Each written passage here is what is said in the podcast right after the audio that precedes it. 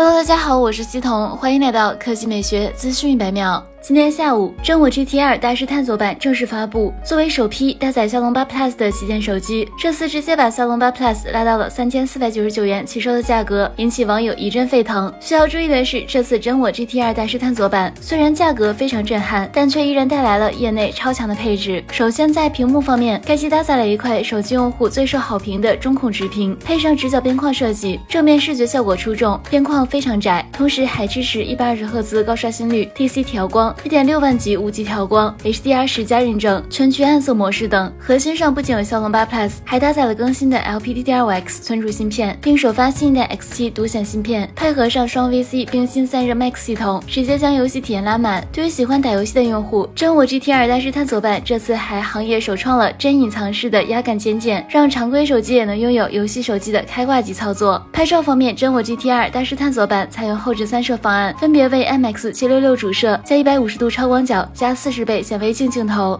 玩法非常丰富。续航上，该机还内置了五千毫安时大电池加一百瓦快充技术，二十五分钟即可充至百分之一百。来看第二条新闻，近日网络上曝光了一组小鹏 P7 的路试谍照图，该车头灯组更为狭长，而且左右两侧大灯位置附近还疑似用上了激光雷达，这点则明显区分于小鹏 P5。这样做的好处是能够与前大灯进行融合，避免激光雷达破坏其美感。内饰来看，新车换装了与小鹏 G9。相同的全新样式方向盘，全新方向盘采用金属按键加滚轮的设计，可有效降低误触概率。连屏的设计与现款 P7 相同，但谍照中新车的仪表盘上出现了 Xmart 4.0的 3D UI，这是现款车型不具备的。另外，新车车内的杯架部分造型有变化，杯架前方似乎配备了两个手机无线充电的位置，扶手箱也采用全新样式。除此之外，新款小鹏 P7 有望基于800伏高压 SiC 平台打造而来，未来将实现超充五分钟，补能超过两。两百千米的能力。好了，以上就是本期科技美学资讯百秒的全部内容，我们明天再见。